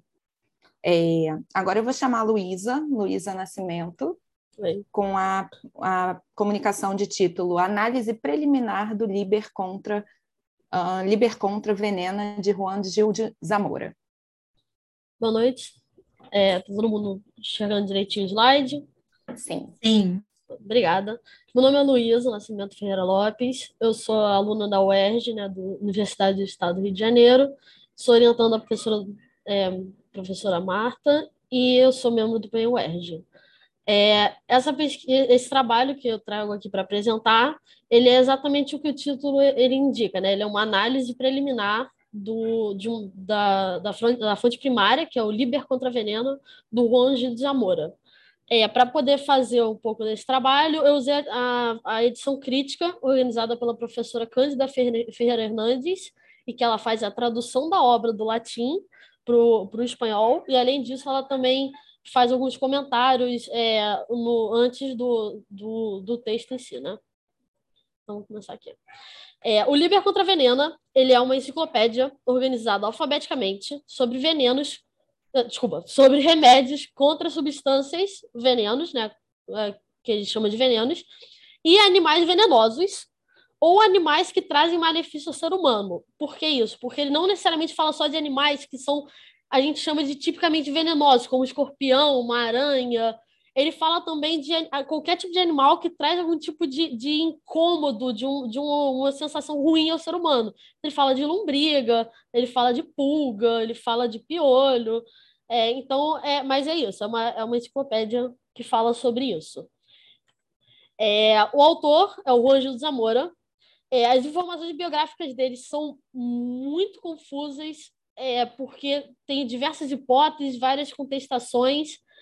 É, os, dois, os grandes motivos é porque a, a, o contato que nós temos com, a, com o que seria né, é, os fatos da vida dele são ou escritos próprios na, na, nas obras dele, que ele escreve várias obras, e ele deixa em alguns momentos fatos sobre a vida dele, no prólogo, na própria obra, e também fontes posteriores, mas que elas são, em geral, menos confiáveis. Então, realmente, não há muito, não há muito consenso sobre é, as informações biográficas dele, né? É, há, há, três datas aí que, que eu consegui compilar pela historiografia que é pensado o nascimento dele. O, as mais comuns, ou é de 1241 ou de 1251, o caso de 1220 é um caso muito específico, mas eu trouxe aqui para falar. É, mas provavelmente ele nasceu entre 1241 e 1251. É, a, a, a, historiografia clássica fala no primeiro número, né, de 41, e a historiografia mais nova fala de 51. O que nós sabemos é que no final da década de 1260 ele entra na ordem franciscana, ele estuda em Salamanca, depois ele vai estudar em Paris, onde se forma doutor em, em teologia. Ele retorna é, a Zamora, ele passa também por Santiago e, e ele, ele tem diversos cargos no meio eclesiástico. Ele é professor, ele é diácono, ele realmente passeia por muito, muito caminho, muitos caminhos do, do, do meio eclesiástico. E com isso ele tem contato com muita gente da, da, da alta patente, né? da, da, da, da certa uma elite da ordem franciscana. Ele tem muito contato com essas pessoas e crê, né? Isso não é, não é, não é uma certeza, mas acredita-se que por causa disso ele conseguiu um contato muito, muito próximo com o rei Afonso X. É, ele chega é, cresce que ele foi é, parte do escritório, né? ele foi escritor do próprio rei e tutor do, do filho dele, Sancho IV. Mas, volta ao meu ponto, não é uma certeza essa, essa relação próxima dele com Afonso X. Tá? Tem gente que ainda discorda que isso realmente aconteceu. Ele escreve diversas obras que vão desde tratados médicos, como é que eu estou trabalhando aqui, a geografias e até mesmo ele tem até um livro sobre a formação da cidade, da, da sociedade que ele vivia ali, da, da, de Zamora, Zamora não, da Castelo e Leão, que é De Preconis Hispaniae. Então, ele, ele tem um, uma gama imensa de obras. É, Para contextualizar, Zamora, pode, podem ver aqui, é, fica no Reino de Castela e Leão. É, a produção da obra, a datação estimada foi entre 1289 e 1295.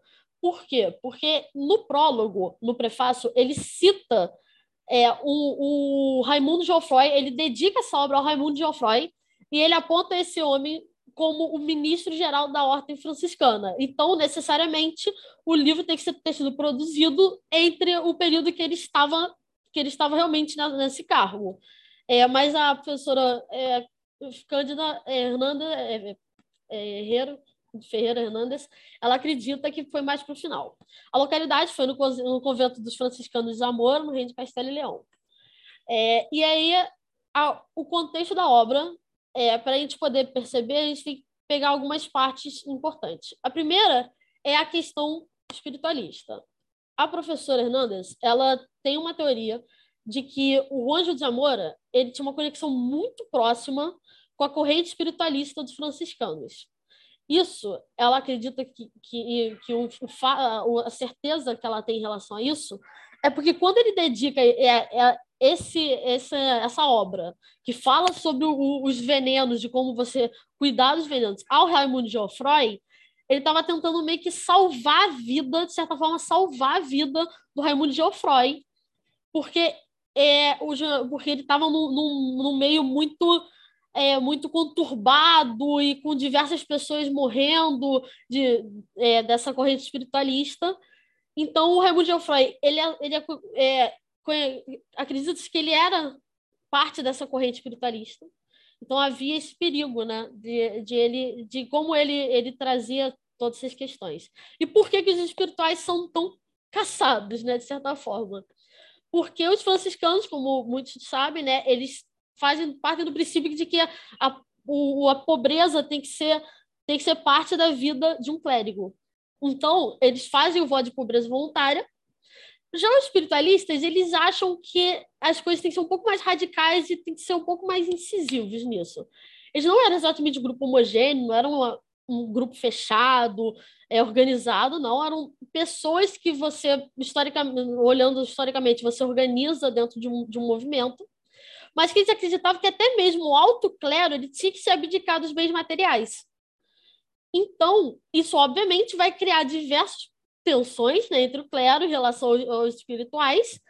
É, eles são, de certa forma, é, muito criticados e muito temidos também.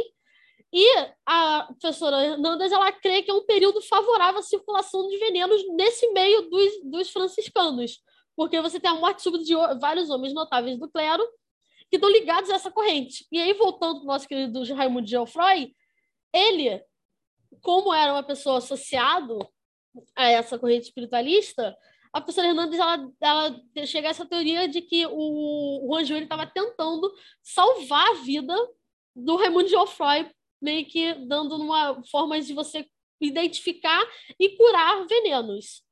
E é engraçado notar que o Raimundo Geoffroy ele morre de formas sem explicação depois de um tempo. Então, pode ser que não tenha dado muito certo essa tentativa do Ranju, né? É, o, outra coisa para a gente o contexto de produção é que o, a temática de venenos ela não está isolada na, na nossa publicação do Ranju. Ele não é o primeiro e não é o último a escrever um tratado sobre venenos nesse período. É, o professor Barzilai ele organiza, como vocês podem ver aqui, uma tabela com escritos sobre, sobre a temática do veneno, é, de cerca do final do século XII até o início do século XIV. É, e realmente você percebe que o Juan dos Amor se encontra aqui, e é, ele está inserido tanto nesse momento que você tem publicação não só em latim, tem publicação em latim, mas também publicações em árabe que são traduzidas nesse período, então você tem, é, tem, tem, do, tem dois livros até que eu encontrei que, que é, também afirmam que é, um, que é um momento que o veneno ele está em discussão, porque há o temor do veneno. O veneno ele, ele é um, um, um medo que se alastra nas mentes, principalmente das, dos intelectuais. Então, é, realmente, o, o, em relação ao tema do veneno, o Juan José Moura não está isolado. É, ele também se encontra em outro movimento que a gente pode apontar, que é a questão do enciclopedismo medieval, porque ele não produz o conhecimento primariamente que ele está inserido na obra dele. Ele, na verdade, ele compila esse, esse todo, todo o conhecimento que ele obteve é, lendo a vida inteira, e ele coloca em ordem alfabética, e, e aí é, tá, tá organizada a obra dele. Então, a gente não pode falar que ele realmente produziu esse conhecimento, mas ele obteve contato com outras fontes e ele compila ali, ele sistematiza né, o conhecimento e a professora Hernandes ela organizou de forma exaustiva após uma um, um, grande tabela com todas as citações. Então ele cita desde mais clássicos, como foi citado aqui mais cedo, Hipócrates, Galeno, mas ele também cita muito Avicena, que também tem um tratado sobre veneno, ele cita também muito Plínio, mais de 120 vezes, então é, ele tem várias citações, vários conhecimentos adquiridos. Né? A conclusão, é, o trabalho não é muito longo, mas é, é um, realmente uma tentativa de ter um primeiro contato com essa fonte.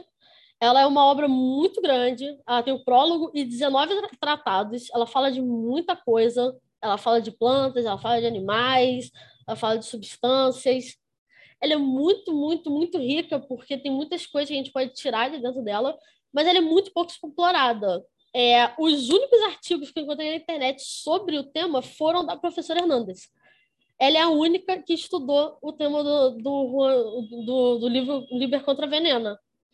É, e, assim, é, fica, me, me, surgiram algumas questões né, sobre, por exemplo, o que é considerado venenoso para o Juan Gil.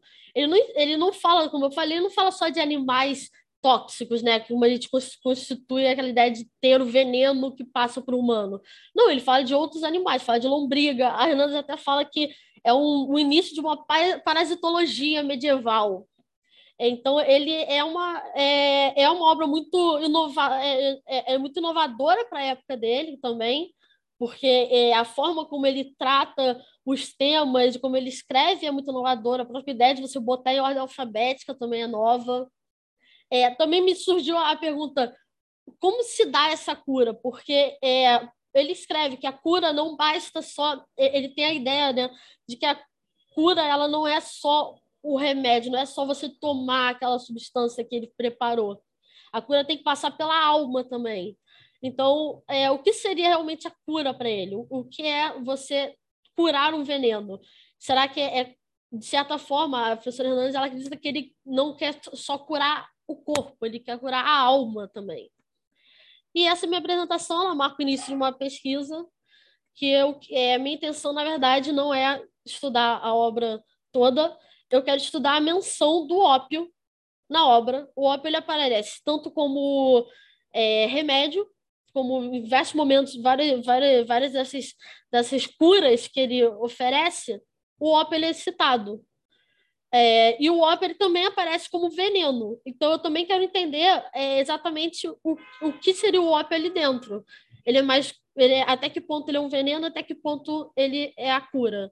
Eu pretendo, pretendo apresentar esse, é, esse trabalho como meu, minha monografia. E é isso, minha bibliografia aqui. É, como eu falei, eu sou graduando da UERJ, eu, fui, eu sou membro do, do PEN UERJ, eu fui bolsista pelo próprio PEN, meu orientador foi a professora Marta, e meu contato aí se alguém quiser falar alguma coisa. Obrigada. Luísa, muito obrigada pela sua apresentação. Você falou que seu trabalho foi super conciso, mas faltou só um minuto. Foi ótimo. Agora vou eu. Deixa eu ver aqui para eu compartilhar direitinho. Espera aí.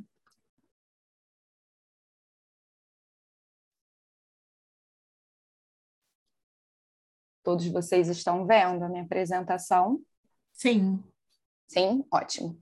Deixa eu marcar aqui meu tempo. Só um minuto. Pronto. Vamos lá. Gente, minha apresentação aqui se intitula Idade Média, o surgimento da moda, legislação suntuária. Eu já me apresentei no início da, da, da mesa, mas meu nome é Tayana Vieira, eu estou cursando doutorado é, na UFRJ no âmbito do programa de pós-graduação em História Comparada e dentro do PEN UFRJ. É, eu já estou no PEN desde a minha graduação, desenvolvendo basicamente o mesmo tema, né? Eu mudo a região, mas eu trabalho com a questão da história da moda e, sobretudo, com a documentação da legislação suntuária. Então, é, eu estou na orientação, né, da, sob orientação da professora doutora Andréia Frazão, e agora eu vou começar aqui a comunicação. E aí eu não consigo passar pelo teclado. Vamos lá. Uh, aqui, o meu objetivo nessa comunicação é relacionar a legislação suntuária como uma das evidências do surgimento da moda no período mais baixo medieval. O que, que isso significa? Gente, desculpa, tá passando sirene, não tenho controle sobre isso. Uh, é, então, meu objetivo é relacionar essa legislação suntuária como uma das evidências do surgimento da moda no período baixo medieval. É, legislação suntuária é uma legislação, uma normativa, né, uma lei que regulamenta sobre as roupas, sobre a aparência das pessoas que estão vivendo naquele período medieval. Então, uh, para vocês terem uma ideia, a lei regulamenta exatamente isso.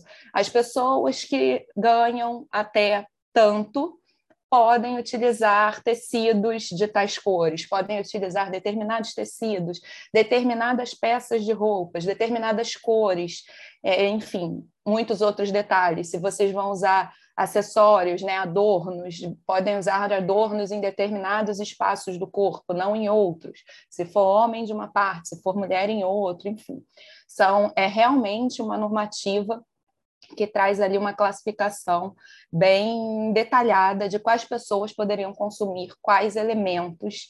E se isso, por um lado, para a gente é bastante assustador, né, que a gente é, hoje né, consegue é, acesso, basta querer ou ter condição é, é, financeira para isso, nesse momento a coisa não se desenrolava dessa forma. Então, aqui o objetivo é pensar de que modo que essa legislação serve né, e nos apresenta que e se apresenta como uma evidência de que a moda surge nesse período baixo medieval. Tá? A gente já tem aí a, a historiografia apontando que, que sim, que surge nesse momento, mas é preciso que a gente olhe para além da historiografia, enxergue as fontes e consiga perceber ali nas fontes as evidências né, da moda surgindo exatamente nesse período, e o meu objetivo aqui é trazer a legislação suntuária como essa evidência. Os principais autores que fundamentam a pesquisa são o Gilles Lipovetsky, que ele é filósofo e ele traz é, a contribuição da moda como um sistema fechado e a moda, e aí sistema como a gente entende hoje, né, com essas mudanças, essas extravagâncias, enfim, e com a moda surgindo no período baixo medieval. O Fernand Brodel, que ele é historiador, e ele traz ali uma reflexão é, sobre como a moda e a, a, a, camada social ela se, se relaciona, ou como a moda serve para posicionar as pessoas dentro de uma hierarquia social, e ele tem diversos trabalhos aí que, que, tra que apresentam guarda-roupas, enfim, algumas é, é, uns detalhamentos aí que também são interessantes para o desenvolvimento da pesquisa. Maria Muzzarelli, que ela trabalha com a legislação suntuária, porém para o espaço da Itália, mas também traz toda uma reflexão aí que é fundamental para o desenvolvimento da pesquisa, e o Michel Pastoreau, que traz reflexões sobre esses elementos que as leis trazem, ou seja, sobre os adornos, sobre as cores e, enfim, outras questões. É, eu trabalho na pesquisa com os conceitos de aparência, vestimentas e moda. A aparência seria, é, eu vou passar por isso aqui muito rapidinho, tá? Que senão isso aqui já dá um outro trabalho.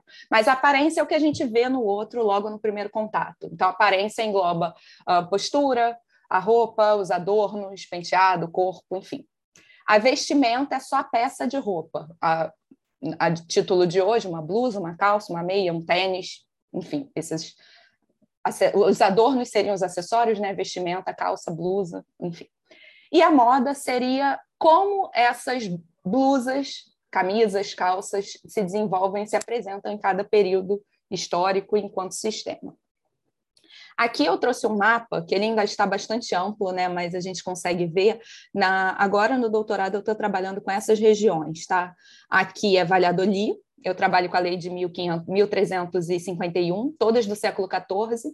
Aqui seria uh, Alcalá de Henares e aqui Touro. Então, uma lei, a de Alcalá de Henares é de 1348 e a de Touro é de 1369, todas do século XIV, momento que seria o surgimento da moda. E aqui eu trouxe uma citação do Daniel Roche, que eu acho que é muito pertinente para o trabalho e que ela traz aqui uma, um, um resumo do que eu compreendo que é moda e como ela se desdobra nesse período do século XIV. A moda era, portanto, antes de tudo, um ponto de equilíbrio entre o coletivo e o individual, uma maneira de marcar a hierarquia social ao mesmo tempo fixa e móvel.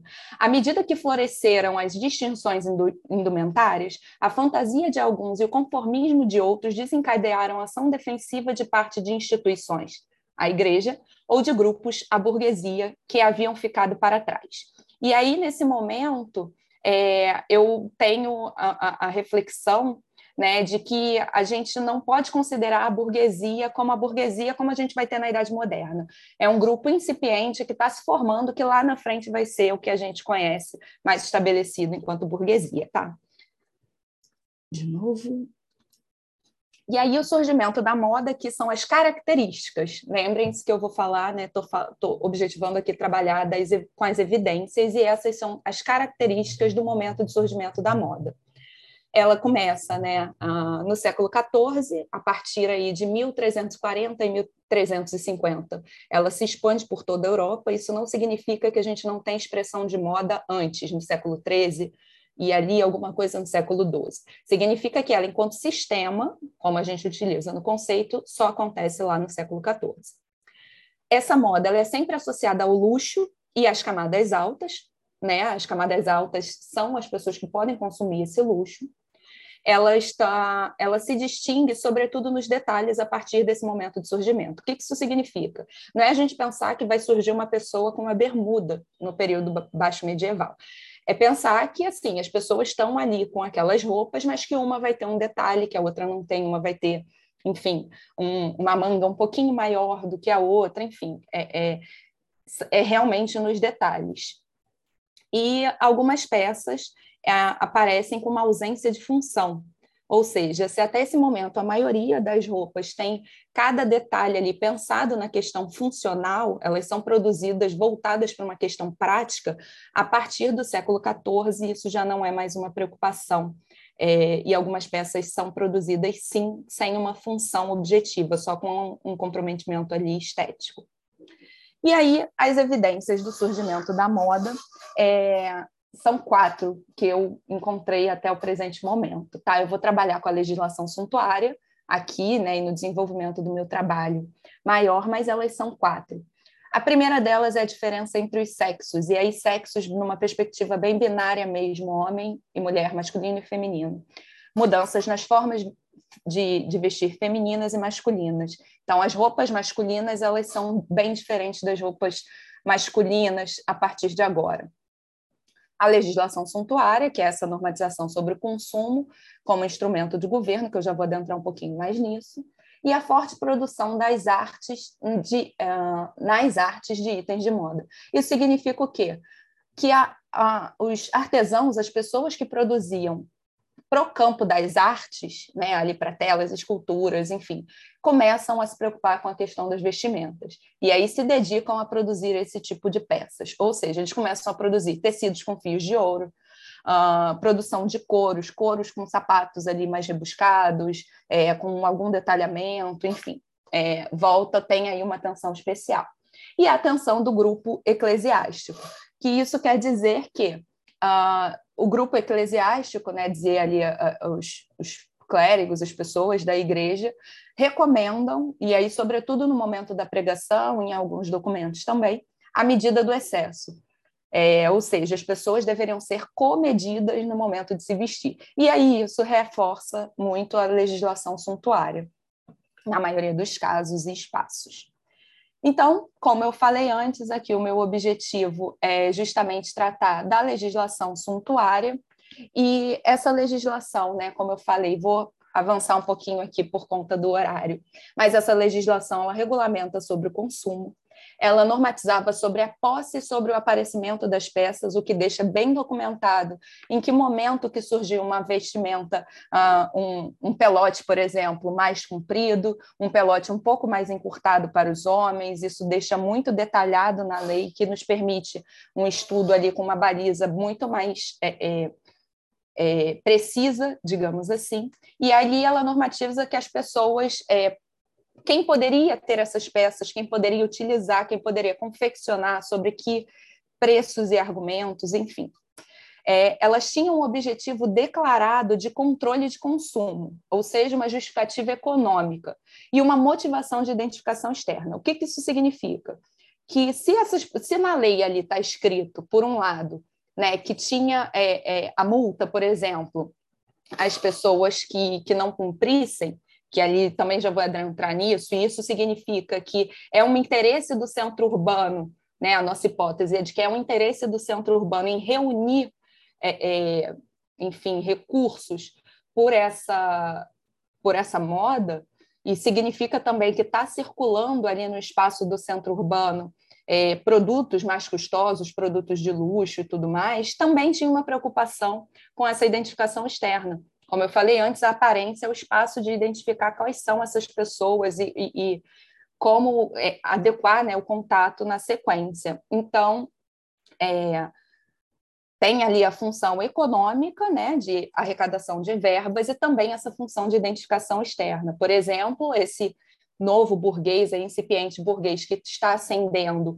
e por conta do comércio reunindo mais é, verbas, né, ele tem condição de comprar algumas peças que não são adequadas à camada social que ele exerce, né, que ele está ali é, inserido. Então, muitas vezes esse incipiente burguês utiliza essa peça, mas atrapalha a identificação externa. Muitas pessoas podem confundi-lo com um nobre, por exemplo. E as camadas mais altas quem tem acesso a essa normatização não quer ser confundida com burguês, né? Não quer ser com, por mais que seja um incipiente burguês, né? Não quer ser confundida, quer que o, o seu é, aristocracia, enfim, o seu espaço continue sendo ali um espaço de privilégio reservado, exclusivo e tudo mais. A proibição acaba recaindo sobre a exibição excessiva, e aqui a gente percebe também uma perspectiva moral. É, essa exibição excessiva, re, re, excessiva recai muitas vezes sobre as mulheres. E aí dizendo que essas mulheres elas estão é, extrapolando nos usos, extrapolando no, no, nos tamanhos, nas cores, nas combinações de cores, nos dourados, no, enfim, nos metais. E para além da questão é, do, enfim, da, da, da, verba, a gente percebe essa econômica, a gente percebe que tem uma, uma motivação aí moral envolvida nessa preocupação com os excessos.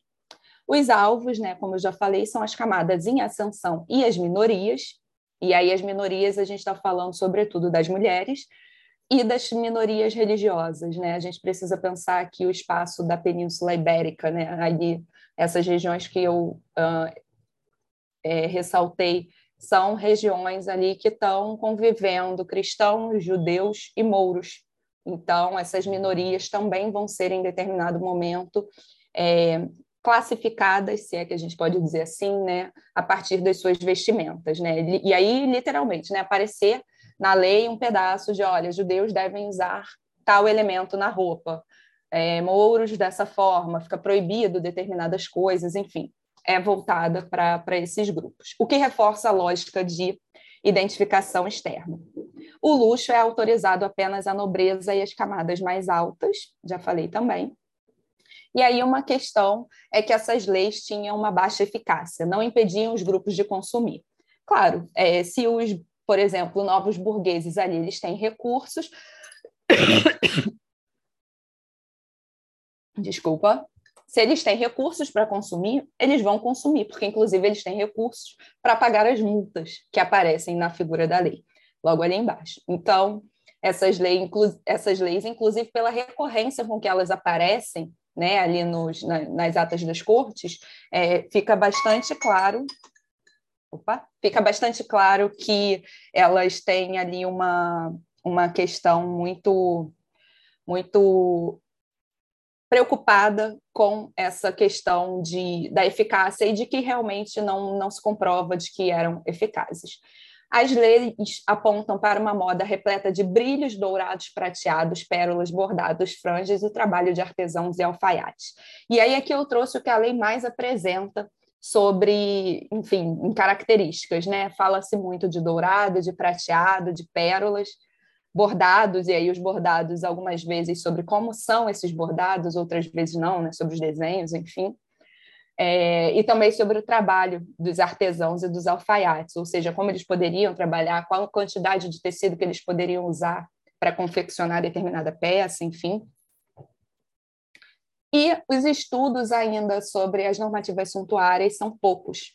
É, por mais que aí já tenha, já estejam sendo desenvolvidos, né, sobretudo para outras áreas, para a região de, da Itália tem bastante trabalho, né, mas ainda assim é pouco se a gente comparar com relação é, com outros temas, é, e sobretudo no período baixo medieval, ali a partir do século XIV, eles realmente são poucos trabalhos. A título de considerações finais, é, eu trouxe duas, né, duas considerações aí que são parciais, mas que Então, a gente tem desenvolvido o trabalho percebendo que elas realmente é, aparecem, né? E, e para essas regiões, para as três regiões que, que estão sendo estudadas. As leis suntuárias se apresentam como evidência da moda no século XIV no Ocidente. Ela aparece com essa perspectiva de consumo, com essa perspectiva de sistema, de que tem ali uma mudança e que ela está extravagante, associada ao luxo, enfim, todas essas características são percebidas. E as leis evidenciam que há uma preocupação com o luxo, preocupação, não preocupações, como está escrito. As leis evidenciam que há preocupações com o luxo e com a moral, então, a, a vestimenta, nesse momento, ela parece é, tendo que dar conta disso, né? de mostrar ali o luxo, como que essa pessoa é inserida na sociedade e também é, não extrapolar, digamos assim, algo que prejudique a, a moral né, dela, que também é um aspecto tão valorizado nesse, nessas sociedades, nesse período. Né? Então, por hora, era isso que eu tinha para falar. Não vou extrapolar meu tempo, todo mundo cumpriu, não serei eu que vou descumprir.